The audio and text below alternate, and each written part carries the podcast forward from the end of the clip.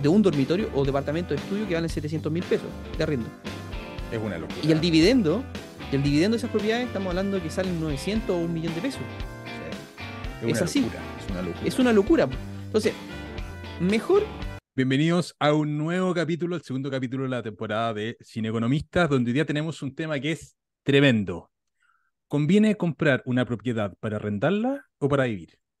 Naturalmente es un tema que muchos tienen su propia opinión, nosotros tenemos la nuestra y bueno, la idea es crear conversación respecto al tema porque no hay una, obviamente no hay una respuesta única frente a esto. ¿Cómo está, amigo mío? Hola, ¿qué tal? ¿Cómo están todos? Les doy la bienvenida nuevamente a nuestro podcast Cine Economista. Oye, gracias por acompañarnos también. Así que ahí vamos a estar disponibles para, para responder comentarios y cualquier duda que se que nazca. Bueno, el, esta es un dilema tenemos que partir desde el inicio, de, históricamente, ¿qué significa esto? Porque hay un sentimiento muy, no sé si llamarle muy latino o muy de, de familia, en donde el sueño, donde existe el sueño de la casa propia ya, creo que ya muchos lo han vivido, ese claro. sentimiento, esa sensación de como que tengo que tener un lugar donde vivir. Y de hecho, me pasa mucho con mi papá. Mi papá tiene todavía ese sesgo como del el, que tiene que vivir en un lugar de él. Y mm, claro, y, y es, está reacio al tema de arrendar un espacio que no sea de él. Y me pasa, yo creo que hay mucha gente que tiene esa mentalidad, ese switch dentro de su mente. Y, mm, ¿Cómo podemos, de, en definitiva, cómo podemos cambiar ese switch? Porque claro, no necesariamente es la mejor alternativa y hoy día te vamos a contar por qué. Claro, yo, yo, yo, tengo una visión bien particular respecto al tema, porque uno está el tema financiero propiamente tal, de que las condiciones actuales creo que conviene arrendar más que comprar, pero también yo soy partidario de que es bueno comprar. O sea, mi postura, y, y siempre lo planteo así, y ahí nosotros, y es interesante, pero nosotros tenemos una visión levemente distinta del tema, eh, creo que opinamos lo mismo en la temporalidad, pero no necesariamente en el fondo, que es que yo creo que sí hay que tener una casa, una, tener esta casa propia es bueno tenerla. Eh, y la razón por la cual para mí creo que es buena tenerla es porque en algún punto de la vida, esa casa que la compramos con un crédito hipotecario, la vamos a dejar de pagar. Y ese momento, ojalá que esté anclado al momento de, por ejemplo, jubilación de una persona. Entonces, Creo hecho, que técnicamente, técnicamente los 20 años del dividendo o del crédito hipotecario tienen relación a un cambio de etapa súper importante en la vida de las familias, que es cuando los hijos entran a la universidad. Ese es, la, ese es el sentimiento que uno tiene con los 20 años de la hipoteca. Y claro, ahí se te incluye un costo mucho más alto de vida, que es el pago de la mensualidad de la colegiatura universitaria. Eso, eso es algo que se ha planteado económicamente, pero no necesariamente es un patrón que uno tenga que seguir. Hay muchos Sí, claro. países en donde la educación es gratuita. Entonces, no, por ejemplo, los países hermanos, eh, Argentina y Uruguay, no, no, no tienen ese problema, por ejemplo. Mira, nada en la vida es gratis. Nada de la vida gratis. hay- la, la pregunta es quién lo paga, ¿vale? Pero ese será tema de otro capítulo y todo el cual. Claro, claro. Pero volviendo al tema, yo creo que, claro, que es importante tener una casa y tenerla pagada cuando la persona deja de trabajar. Eh, esa, esa es la postura que tengo yo respecto al tema. Yo no soy, no, no estoy en contra de arrendar bajo ningún punto de vista, pero creo que en algún punto de la vida hay que comprar esa casa y tener esa casa y lo he pensado harto y tengo varios argumentos para pensar que es una buena decisión, es una mejor decisión que estar arrendando permanentemente. Creo, por otra parte, que el arriendo de una propiedad eh, es lo que conviene al principio y al principio conviene comprar para invertir. El- Exacto. el- Yo estoy completamente de acuerdo con eso. O sea, de- tiene que tener la mentalidad, el comprar para invertir. Ahora, no quiere decir de que tú no vayas a vivir en, en, en ese lugar. Porque muchos, muchos tienden a pensar de que ya voy a comprar con, con, sesgo de inversión, pero claro, pero quizás no es el mejor lugar donde yo pueda vivir. Por ejemplo, hay muchos sesgos o muchos paradigmas de que la cisterna, por ejemplo, puede ser un mal barrio para vivir y no tiene nada malo vivir la cisterna. Y claro, un, tú, que, que puede ser un, un tremendo barrio para invertir, la cisterna, pero no necesariamente para ti sea un buen barrio para vivir. Pero para algunas personas puede que sea muy buen barrio para vivir. Sí, claro. Lo mismo por Ce- Cerrillo, por ejemplo. Yo tengo un amigo que se compró un departamento en Cerrillo hace muy poco. Bueno, poco ya, en términos hipotecarios, poco. Estamos hablando de cuatro años, yo creo. Y mm, un departamento no tiene ni siquiera ascensor. Cinco pisos sin ascensor, pero impecable, súper bonito. Le costó 2.000 UF, tres dormitorios, muy amplio, muy grande. eh, súper bien. Lo encuentro súper bien, en Cerrillo. Un barrio emergente que está en construcción todavía. Le quedan muchos lugares por seguir construyendo y no tiene nada de malo y seguir para allá. Y claro, lógicamente, él en una etapa que se encontraba en ese momento, en donde estaba recién comenzando a, a juntar sus primeros pesos eh, a través del ahorro, a través de las inversiones, y decidió irse a vivir allá porque era lo que había, era lo que había. Él sin querer tomó una decisión increíble porque eh, se fue a vivir a un barrio que tiene mucha plusvalía y tiene atractivo interesante de retorno de inversión en lo que respecta al flujo de caja, ese, ese sector. Ahora, el momento en que se quiera ir, no va a tener ningún problema para seguir materializando esa inversión a futuro en muchos años más. Pero puede que no sea lo mismo, por ejemplo, si pensamos en un departamento en Las Condes, ¿cierto, Álvaro? Ahí cambia mucho el escenario. Ahora, claro, obviamente depende del momento en el que se compre y además depende Claro. si se compra nuevo o usado. Y aquí te quiero contar mi, mi experiencia, les quiero contar esto, que es que las mejores inversiones que yo creo inmobiliarias que he podido realizar, que todavía no los vendo, pero entonces no, no puedo eh, decir que efectivamente se materialice ese dinero, pero en términos de Excel, de, de los lugares donde están, de cuánto puede ser la tasación de mercado, han sido en propiedades usadas que yo las compré pensando que iba a vivir, que era un mix de la voy a comprar para invertir y después me voy a ir a vivir para allá. El primer departamento lo compré en Providencia, 4.567 UF, y ese departamento eh, lo compré el año 2014. Ese departamento actualmente está como en 7.500, 7.800 UF, o sea, prácticamente 70% de, de plusvalía, con un relativo buen flujo, ¿ya? Obviamente la rentabilidad por flujo va bajando en el tiempo en la medida en que las propiedades se van eh, apreciando, se va disminuyendo porcentualmente. Pero ese departamento yo lo compré porque pensaba que iba a vivir. Y también compré los clásicos departamentos eh, nuevos que ofrecen los brokers, que, oye, compra esta propiedad que se paga solo, etcétera, la clásica compra en verde.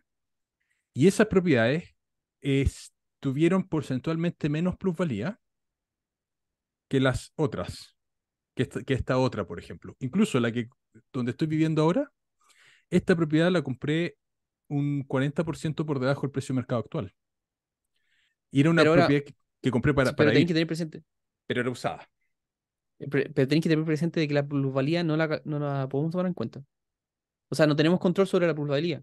No, tenemos control. Bueno, sobre el flujo tampoco tenemos tanto control. El Sí, pero flujo, podemos estimar mucho más, no podemos estimar mucho la plusvalía. O sea, no, no, la- teni- no tenemos consideración, o sea, lo- los flujos podéis, podéis proyectar con los valores presentes, pero por plusvalía no tienes idea de lo que va a pasar en el futuro. Claro, pero la plusvalía tú puedes decir, bueno, a ver, si estoy en un sector donde va a llegar una estación de metro en tres años más, eh, lo más probable es que eso sea un escenario alcista en términos de precio. De hecho, hay mediciones que dicen que cuando llega una estación de metro, plu- el metro cuadrado del sector se aprecia en un, entre un 15 y un 20%, el valor del metro cuadrado.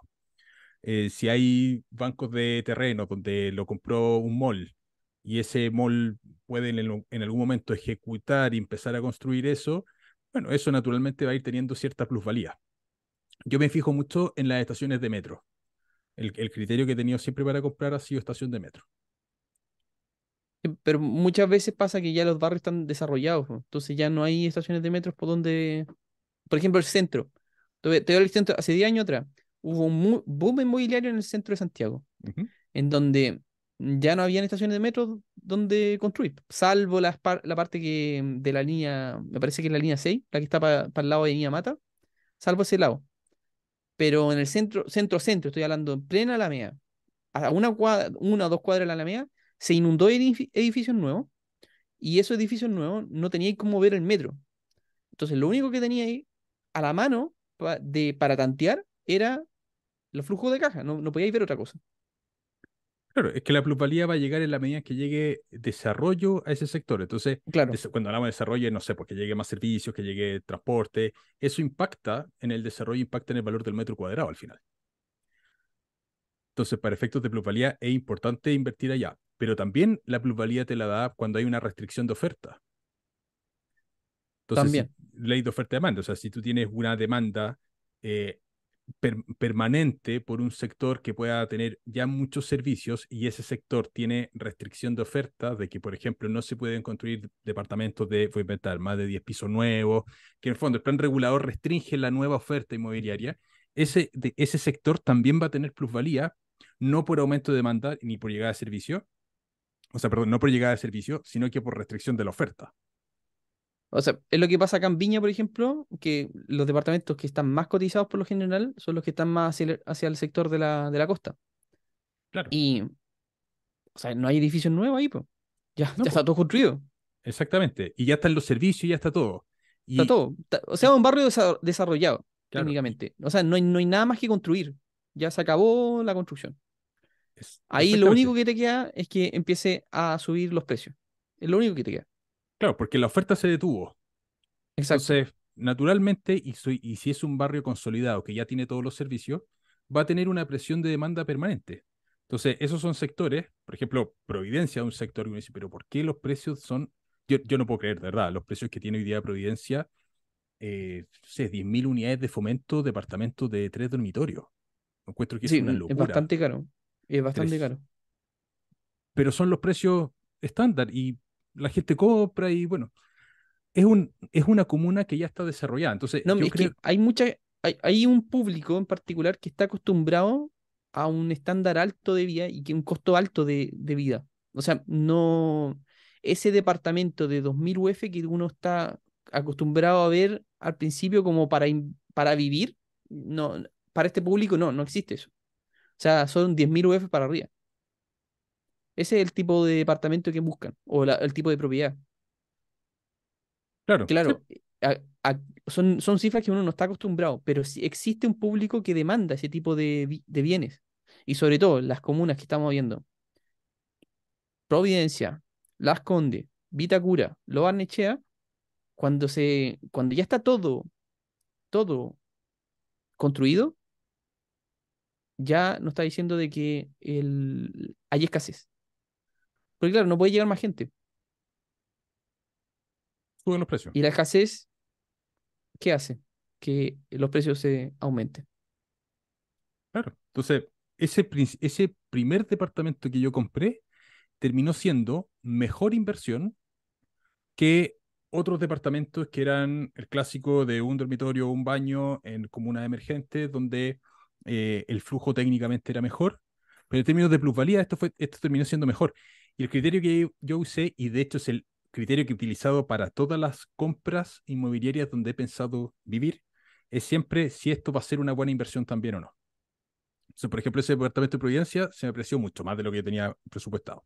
Donde estoy ahora también se ha apreciado mucho. ¿Por qué? Porque estoy en un sector de Huechuraba donde teóricamente iba a llegar un teleférico, donde hay un- una serie de transporte teórico nuevo que va a llegar y servicios nuevos y eso impacta en los precios hacia arriba. Después, bueno, yo he contado que compré un terreno por allá en el sur, en un sector que también estimo que va a empezar a, tener más tráfico, más personas, etcétera. Entonces también, de hecho, los precios de esos terrenos se han ido, se han ido eh, moviendo al alza. Entonces, yo creo que cuando se compra, y es un sesgo personal, cuando compramos una propiedad, para vivir también hay que pensarlo si va a ser una buena inversión o no. Yo tengo ese sesgo de, si voy a comprar algo, aunque viva, tiene que funcionar bien como inversión.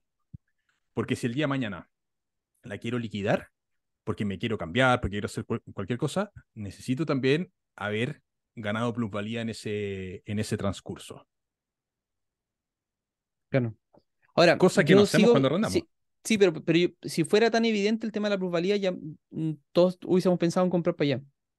Ese es el tema. Yo, yo no, ve, no lo veo así como tan obvio el tema de la plusvalía, como tú comentas. po. Porque claro, el, el manual del inversor, por así decirlo, te dice flujos de caja. po. Hay que irse por los flujos de caja, porque no podéis prever cómo se comporta la, plu- la plusvalía. Y yo Exacto. también, te- tengo que ser súper honesto, yo no, no hubiese imaginado el alza de precios que han tenido impactado las comunas más emblemáticas. ¿no? Jamás lo hubiese visto. No me lo hubiese imaginado. Claro, yo creo que la plusvalía no la puedes estimar dentro de tu flujo, porque naturalmente no es flujo, pero sí puedes saber, oye, si hay escasez en este lugar, es probable que suba de precio o baje de precio. Hacemos el símil con una acción. Una acción, a mí me gusta invertir en flujo, empresas que repartan dividendos. Pero también voy a fijarme si esa empresa tiene la capacidad de ir subiendo los dividendos en el tiempo, tiene la capacidad de ir creciendo, etcétera, y eso va a representar una plusvalía, que si bien no, mi ganancia no está ahí porque se va a materializar el momento de la venta, sí me importa que esa empresa vaya subiendo de precio. Y con las propiedades, esto es la misma lógica, o sea, si bien es cierto que es, que es especulativo el que vaya subiendo de precio, eh, sí intento ver que hayan factores que puedan mover el precio al alza. A mí me, cuesta verlo. Yo digo, soy súper honesto, me cuesta verlo. Me cuesta ver si hay un, realmente factores que, que determinen ese tipo de cosas. Y de hecho, yo siento que es mucho más cómodo invertir con propiedades de bajo costo. Por la misma razón de que sí, es más fácil. Es más fácil, te haya la segura. O sea, la propiedad que te cuesta 10.000 UF, pero ni de broma te dan los flujos. Ni de broma. No, pues no dan. No hay, no, no hay forma, no hay forma. Claro, pero ahí donde, Como lo calcules, no te dan, no te dan, no te dan, no te dan. Y, y eso que. Y eso, aún así pensado en propiedades que te compraste hace muchos años atrás, que quizás te lo compraste mucho más barata, tampoco te dan. Con valores de mercado. Claro, es que ahí viene el segundo tópico, que es que yo creo que ese, ese tipo de operación es válida para propiedad usada. Cuando puedes comprarla y tener y hacer una oferta que puedas al final del día sacarla mucho más barata. Con propiedad nueva no te va a servir. Pero si esa propiedad usada, lo que conversábamos en el capítulo anterior, eh, si tú tienes mapeados los precios de un sector, los tienes mapeados en la cabeza y logras identificar cuando una propiedad está barata, aunque no te den los flujos, tiene que haber un equiparamiento entre lo que tú estás comprando con el, con el precio de mercado. Claro. Entonces, ahí donde, y por eso es tan importante ir mapeando los precios a mi, a mi juicio, porque podemos tener la noción de, oye, esto, esto está barato. Esto está barato, es una, buena, es una buena oportunidad. Eh, si lo vendo, probablemente el valor de liquidación va a ser superior al valor de compra. Eh, entonces, ese punto es bien importante. Y ese tipo de oportunidades se dan en, en las propiedades usadas y no en las propiedades nuevas. Bueno, y al final, la, las propiedades que, que de plusvalía están usadas. o sea, las propiedades, por definición, la plusvalía sobre propiedad usada. Son propiedad usada, sí, son propiedad usada. Claro. No, pero, pero bueno, volviendo, volviendo a la pregunta.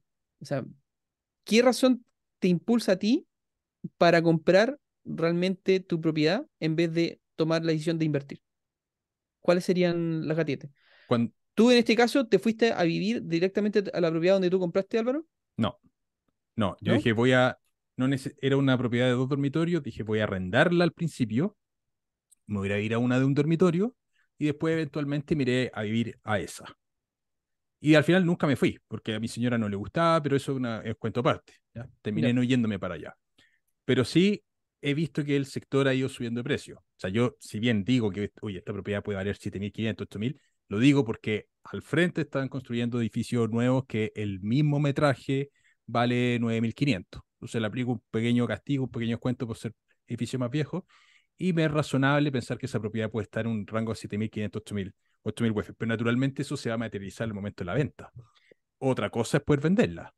Es una historia distinta si hay compradores que están dispuestos a pagar eso. Que hay, hay, hay otro factor que es muy atractivo cuando se empieza a, a, comprar, eh, que el hecho que si en algún momento lo terminas de pagar, puedes escalar brutalmente hipotecando las propiedades. Claro. Hipoteca esa misma propiedad incluso, si es necesario. Exactamente, exactamente. Y eso lo hace, es atractivo en sectores que los precios de mercado son más altos. Claro. Eso, o sea que ya el, el, barrio está desarrollado. Claro. ¿Sabe? El, el, concepto, ya hemos dicho muchas veces el tema desarrollado, pero para que lo entienda la gente, porque uno tiende a confundir el desarrollo con, con otros variables. Cuando hablamos de desarrollo es cuando ya está todo construido. sí, de sencillo. O sea, como que no hay ni un pelo que se pueda construir o que cueste mucho hacer una nueva construcción. Hay colegios, hay universidades, institutos, centros comerciales, supermercados, ya está todo. No hay nada que inventar. Hospitales también, clínica, todo eso. Y es por eso que uno cuando está visualizando los barrios, uno tiene que ver realmente qué es lo que falta por construir. O sea, ¿dónde más hay espacio para, construir? En la, hace días, vuelvo a, hace 10 años atrás, porque mm, fue una, una, etapa en donde yo estaba muy activo buscando propiedades y muy inmaduro también a nivel financiero, porque la decisión que yo tomé fue una decisión completamente emocional, la de la compra, la primera compra que hice. ¿Cuáles eran mis, mis gatillantes para, de compra? Era yo suponía, tenía en mi mente que iba a trabajar toda mi vida, o por lo menos iba a trabajar gran parte de mi vida en el centro de Santiago. Esa era mi, mi mayor gatilante. Entonces, ¿qué quería hacer yo?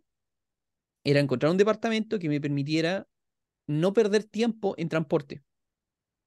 Eso era lo fundamental. Ahora, ¿dónde fue el error? El error gatillante fue que uno no mete en la juguera a los hijos. Y los hijos tienen que ir a buenos colegios. ¿Y los buenos colegios dónde están? en los barrios consolidados. Ese es el gran problema que hay en, mm. en Santiago, por lo menos, están los barrios de Las Condes, Providencia, por lo general los, mejores colegios, La Reina, ya más hacia Peñarolén encuentras buenos colegios, pero en los barrios que están mucho más centrales, tal vez encuentras los colegios más emblemáticos, pero los colegios particulares que son más consolidados, que, están posicionados como colegios buenos, eh, están en los barrios, eh, los barrios consolidados por ese lado. Bueno, y, esta decisión, lo simpático es que yo me di cuenta en ese momento de, la comuna de Santiago Centro, es que estaban botando casas y construyendo. Botaban cuadras completas y seguían construyendo. Ese era el patrón que existía. Y claro, y mientras más cerca de la Alameda estuvieran, tenían mucho más potencial de ser compradas esas propiedades. Y había mucha propiedad, mucha, mucho, mucha casona que estaba en condiciones deplorables en, en ese sector. Estamos hablando a súper poco tiempo atrás. O sea, Santiago Centro, o sea, ya Santiago Centro ya es feo, pero era mucho más feo antes, antes, 15 años atrás, era mucho más feo. O sea, a mí me daba mucho orgullo eh, pasearme por la calle por Santiago Centro eh, cuando yo estaba viviendo allá. Me gustaba muchísimo. Y, mm, pese a todo lo malo que tenía. Porque la facilidad, la, cercanía con todo, esa cosa te, da mucho puntaje a la propiedad. O sea, ¿cuánto, ¿cuántos pueden decir acá que eh, te demoras, qué sé yo, 10 minutos caminando para ir a un banco? O un, centro médico. El metro. O sea, era, era un privilegio, la verdad, que yo sentía. Era un verdadero privilegio. Estar ahí en pleno centro. Me gustaba mucho y siempre le agarré mucho cariño vivir en, los centros de la ciudad, ¿eh? hasta el día de hoy. ¿Por qué? Porque, claro, yo me crié muy lejos, viví siempre muy lejos. Era de los que tomaba, pero horas una micro para llegar a cualquier lugar, porque viví en Peñarolén toda mi vida. Entonces, tenía muchos gatillantes que eran emocionales para tomar decisiones en propiedades y no racionales. Menos mal que funcionó eso. Y me fui a vivir a ese, departamento pensando en todas estas situaciones. Pero la, la situación me llevó después a definitivamente tomar decisiones mucho más racionales, considerando la experiencia previa que tenía. Y después por eso me metí en un departamento acá en el centro también, pero en Viña. Esa fue la, la, segunda, segunda y tercera jugada que hice. Y claro, pensando también en, eso, en esos hitos importantes que cercanía con el metro, central, eh, centros comerciales, supermercados, estaciones de, buses y así sucesivamente. Claro, tal vez no tenemos la plusvalía, porque no, tengo la bolita de cristal para ver la plusvalía que, de que tiene las Conde, pero están seguros los flujos de caja y tenemos una inversión que se está pagando sola. Podría decir que un 90% pasiva. 90% pasiva que eso es bueno. Sí, eso es bueno. Nunca 100% pasiva. No, nunca 100% pasiva. nunca, nunca. Nunca, nunca. Y te diría que ese, ese 10% de, de que falta para que, para que sea 100% pasiva es súper caro emocional y monetariamente Delegarlo. Súper, Claro. súper caro. Porque no, no, hay, no hay muchas corredoras que, en donde tú puedes confiar y delegar esa actividad 100%. Por eso me cuesta mucho cuando mm, me comentan algunos que, no, oye, compremos propiedades en Estados Unidos. Es que allá está, es súper fácil y genial. Entonces yo me pregunto, oye, ¿y mm, qué pasa si se te mete un ocupa? O sea, pe- pero te- cosas que te pueden pasar acá. Aquí es súper fácil, o sea, fácil, comilla, pues pues, tenés que meter abogado, eh, ir a notaría, poner demanda, todo el show. Es algo complejo, pero imagínate estás ahí en el extranjero, po, en otro país. Desde acá de Chile hacer esos trámites, No, fatal. Ah. no, pues. Por eso como que yo siento que el, las propiedades tienen que estar cerca tuyo. Tienen que estar cerca tuyo. No, no es una cosa como que tú tengas, puedas delegar. Hay un miembro, el Rick del miembro de la comunidad, que, que nos contó que te- había comprado dos, dos departamentos en Playa del Carmen. Yo en verdad no, yo no podría. Y de hecho, y me fui a quedar al departamento de él en Playa del Carmen cuando fui para allá. Y porque los, los tienen en Airbnb. Y los bonitos los departamentos. ¿Cómo los gestiona? ¿Tiene Tiene administradora allá? ya, pues. Tiene administradora ya. Claro. Muy bonitos los departamentos. Pero yo no me. No sé cómo delegar toda esa intranquilidad que te pueda pasar de repente, porque los problemas, los departamentos tienen problemas de repente. Y sobre todo cuando, cuando tú estás dando un servicio que es como de hotelería, tenés que saber, tener que tener, eh, saber con quién contar en cada momento. Como le pasa a este chico. No sé cómo lo hará, verdad. No sé si tendrá, si llegará a tener problema agarrar a un, un avión y llegará en cuánto, 14 horas inmediatamente. No, no lo sé, no lo sé. No, debe tener allá personas y todo el cuento, pero Sí, también tiene hay... que tener personas, pero tiene que tener mucho, mucho, un grado, nivel de confianza importante para delegar a este tipo de actividades. Sí, Ahora, ahora, ¿qué me pasa a mí? O sea, me encantaría tener una, porque yo, yo arriendo acá. Me encantaría tener una propiedad donde yo pueda vivir y diga, oh, sí es mía. Pero yo lo que siento que para llegar a ese momento, creo que tienen que ah, cumplirse etapas. O sea, no, es- no es Sí. como que me voy a vivir al tiro en mi, en la casa soñada, porque yo creo que muchos lo ven, lo ven así, cuando uno piensa en la casa propia, lo piensan como que es la casa soñada del momento donde voy a, voy a tener a mis nietos después, los voy a cuidar acá. Esa es como la sensación que uno tiene.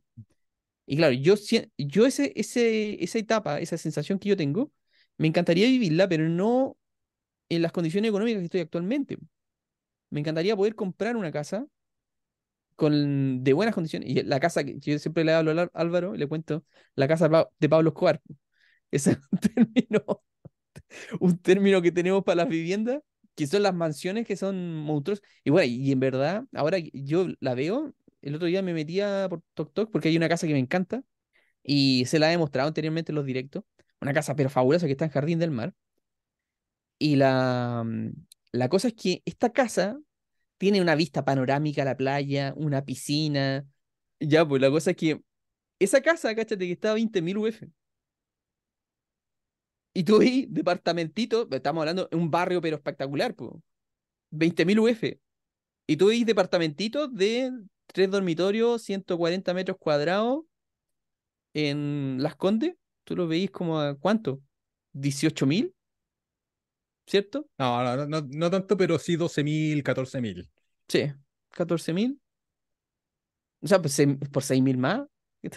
O sea, suena, suena mucho, suena mucho, pero, pero en verdad Pero no porcentualmente, dif- porcentualmente no es tanto. no, porcentualmente no es tanto para el nivel de satisfacción que tenéis, porque tenéis la casa, una casa mu- monstruosa, estamos hablando, que es que una mansión de cuánto, debe tener unas och- ocho habitaciones, una cosa así. O sea, yo creo que me gasto en calefaccionarla fácil unos 3 millones de pesos mensuales, solamente en eso, en el invierno. Entonces, No compraría claro, eso. ¿ah? No compraría No, eso. po, por, por- no, po, por- porque por eso yo te digo que, que, claro, me encantaría vivir en esa casa, pero claro, tengo que tener los ingresos para poder vivir en esa casa y para, para que en el futuro pueda recibir a mis nietos para cuidarlos ahí. Que ese es el sentimiento como de la casa propia. O sea, pues, tal vez soy un poco más ambicioso con, de- desde el punto de vista financiero. Pero eso, yo, eso es lo que yo pienso, porque creo que...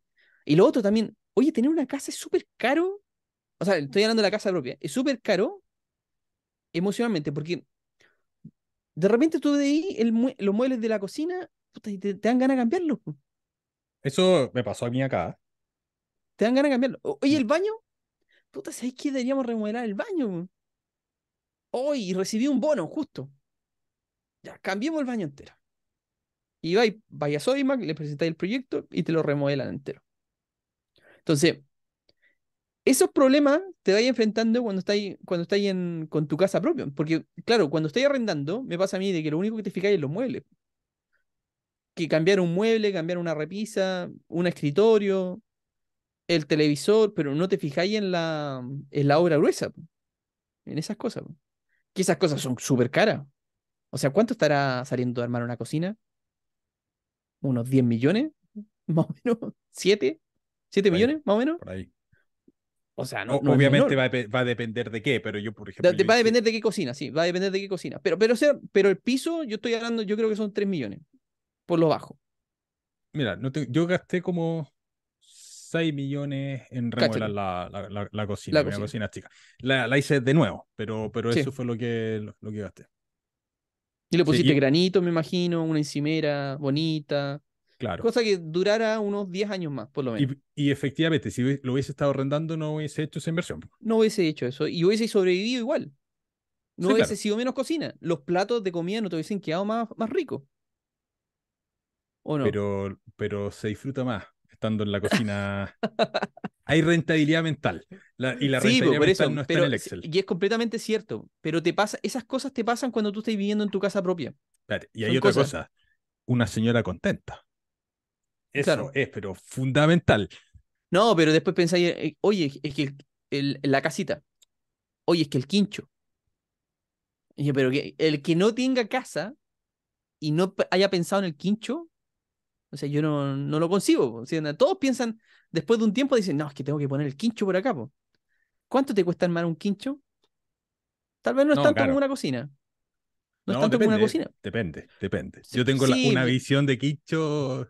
Sí, sí, sí, pero, eh, pero sí, un- un- un quincho de Pinterest. Ya, eso. Pero, pero no te cuesta 7 millones, pues Álvaro. No, te- no sé, no, como hay un No departamento, lo sé. no No, tengo no, idea no, no sabemos, no somos expertos en quinchos, sí, sí, sí es cierto. Pero igual te gastáis una buena cantidad en eso. Oye, la piscina, pues. Pongámosle po. bueno a la piscina. Sí, po, obviamente. Obviamente. ¿Y qué más podemos- se puede sumar? No, o sea, hay un montón de cosas. Ahora, yo creo que al principio hay que, hay que, hay que mm, arrendar y comprar para invertir. Precisamente porque puedes utilizar tu capacidad de crédito en adquirir activos inmobiliarios sin destrozar tu capacidad de crédito cuando tú estás arrendando. O sea, compras la propiedad, te vas tú a arrendar a una parte. En paralelo compras propiedades y esas propiedades las destinas a renta. Y en ese escenario no estás destrozando tanto tu capacidad de crédito como si compras una propiedad y te vas a vivir para allá. ¿Por qué? Porque el arriendo de esa propiedad es un ingreso que tú también estás teniendo que te va a permitir sumar dinero para tu capacidad de crédito. Eh, obviamente los bancos te castigan, te consideran más o menos el 70% del valor del arriendo, del, del contrato de arriendo que tú tienes, esa propiedad que es tuya, pero puedes mantener, incluso aumentar tu capacidad de crédito eh, en algunos casos baja, obviamente depender del cano de arriendo, dividendo, en fin, pero no se destroza tanto como cuando tú vas, compras la casa y te vas a vivir a tu propia casa. Cuando haces eso, normalmente, considerando una campana Gauss, la inmensa mayoría de los sueldos de Chile que hacen eso, eh, no pueden comprar una segunda propiedad. O cuesta mucho comprar una segunda y ahí es donde empieza el problema de poder escalar el negocio. Y, y la- y creo que la forma de escalarlo es ir teniendo propiedades chiquititas que se vayan arrendando, que vayan teniendo flujos y después de eso eh, comprarse su- la casa la, Claro. la ca- la casa propia, claro.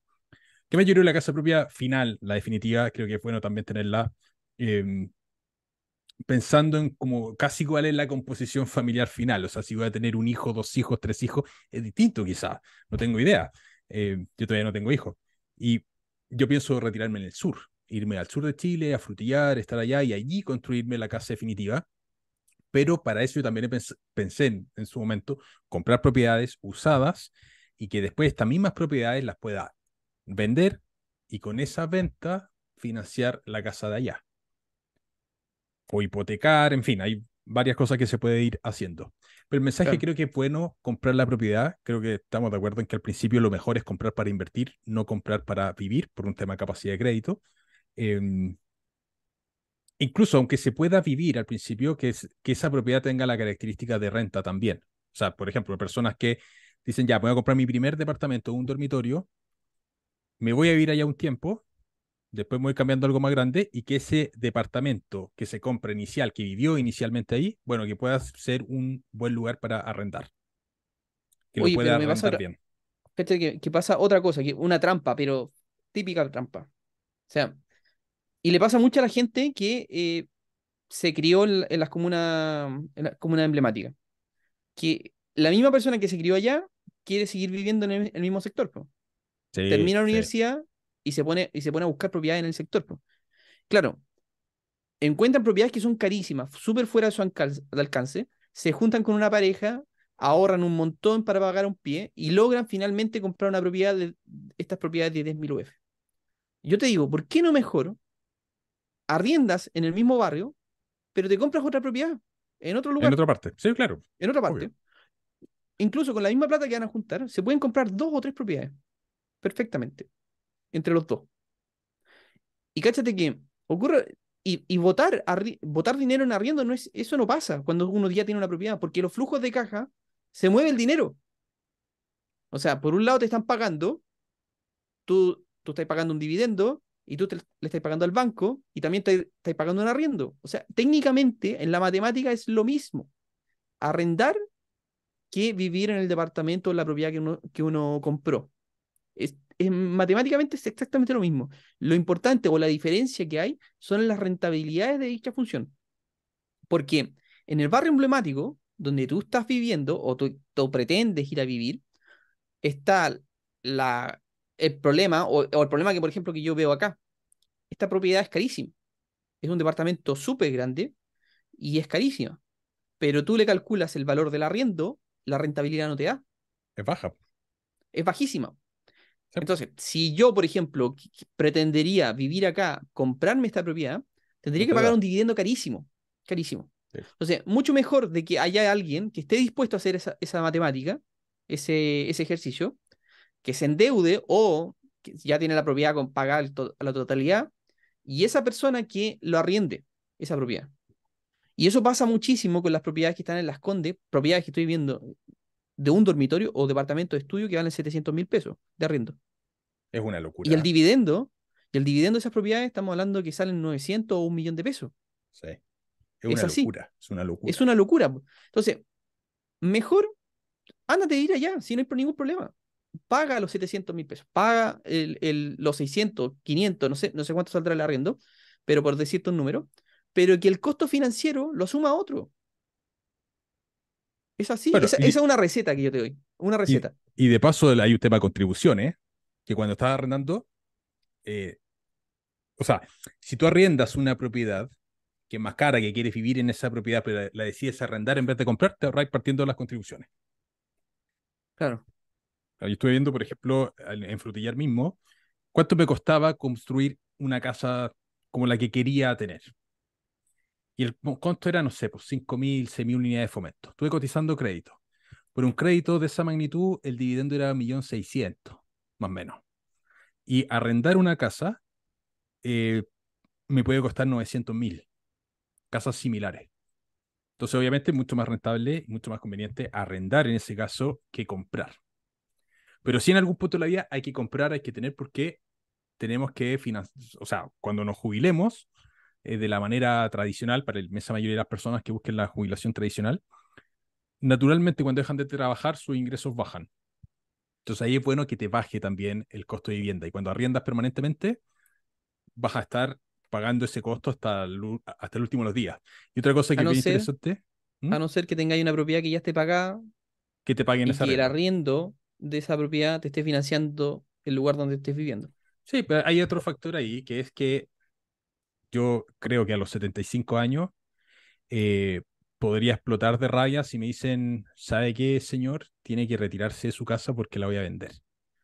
No, también, también hay un tema de rentabilidad mental que es que no quiero que me jodan las pelotas y que me digan que me tengo que ir Sí. porque la van a vender. No, si, si hay un momento en que ya te- te- te- creo que est- estoy de acuerdo contigo, como que ya, oye, ¿sabéis qué? Cómprate una casa para vivir, pero hay que, hay que trabajar para llegar a ese momento. Hay que Sí, trabajar. No pueden hacer así como de un capricho o de una emoción de que realmente, oye, eh, comprémonos nuestra casa propia. No, creo que no. claro, es, es complicado porque tenemos que saber que destrozamos nuestra capacidad de crédito. Entonces, Exacto. obviamente, depende, depende de tu ingreso. O sea, si una persona gana 10 millones mensuales, bueno, su capacidad de crédito tampoco es que se vaya a destrozar. Pero volvemos a lo mismo, la inmensa mayoría de los ingresos en Chile sí merma mucho la capacidad de crédito el, financiamiento hipotecario. No, y incluso Cuando en el, ahí. en el, en el punto de vista de una persona que está ganando esos 10 millones de pesos, también tiene que ver el costo, el, el- costo de oportunidad también, po. porque también puede ser un, un riesgo. Por ejemplo, el caso que le pasó a Tom Katomich, que eso también es un, un caso en que podríamos hacer un capítulo entero esa cuestión también, porque ella de la noche a la mañana dejó técnicamente, adquirió una deuda gigantesca, una deuda gi- gigantesca, y tuvo que hipotecar su casa para poder asu- asumir esa, esa deuda y la arrendó. Se, la arrendó al banco prácticamente. Es un leasing financiero hizo. Eso fue lo que la operación que hizo. Pero, pero ¿qué pasa en esas situaciones? ¿No será mucho mejor haber asegurado tu estabilidad económica con otras inversiones antes de estar viviendo en una vivienda que era tan cara Claro. que no que llegó un momento en que no podéis pagarlo? Por eso es importante ser responsable al final del día de las, las decisiones financieras que vamos tomando, sobre todo cuando involucran deuda. La deuda O sea, es complicada. es, un- es un riesgo. Yo, yo veo que es muy riesgoso también ganar mucho dinero, porque de la noche a la mañana podéis dejar de percibirlo. Sí, Entonces uno tiene que ser responsable con, con ese dinero que uno está ganando. Empezar a ahorrar, invertir. así es, No, así es. no solamente, eh, no se trata de, de trabajar y gozar, no. Todo lo contrario. Yo creo que mientras más uno tiene, mientras más uno sueldo tiene, tiene que ser mucho más responsable con él. Así es, así es. Bueno, estamos llegando a la hora. Dejen sus comentarios qué opinan, porque naturalmente esto es un tema que muchos tienen opiniones contrarias. Hay algunos que naturalmente van a decir, oye, es mejor comprar para vivir, otros que tienen argumentos muy buenos para comprar y arrendar. En fin, esto no es una postura de que eh, alguien tiene la verdad, no. Todos pueden tener múltiples verdades en esto, pero ¿qué opinan ustedes? La, Dejen todo eso en los comentarios porque naturalmente eso sirve mucho para crear debate, crear conversación y que las personas que quizás no lo tienen tan claro vayan viendo argumentos de distintos lados y puedan ir sacando sus propias conclusiones. Al final, ese es el objetivo de este tipo de programas. Oye, fantástico. Oye, le agradezco un montón por nuevamente por estarnos acompañando en este capítulo y en el capítulo pasado también. Así que los dejamos invitados para el próximo capítulo de la próxima semana. Y también para que nos sigan en las redes sociales, ahí vamos a estarlo esperando. Y si tienen algún, alguna pregunta, algún comentario, nosotros feliz ahí de contestar. Esta, es- este podcast es una mm, sin fines de lucro, completamente. Estamos acá con una función más educativa por sobre todas las cosas. Y que felices acá de, de compartir y de estar creando comunidad con ustedes. Así es. Un abrazo muy grande. Nos vemos en el próximo. Chau, chau.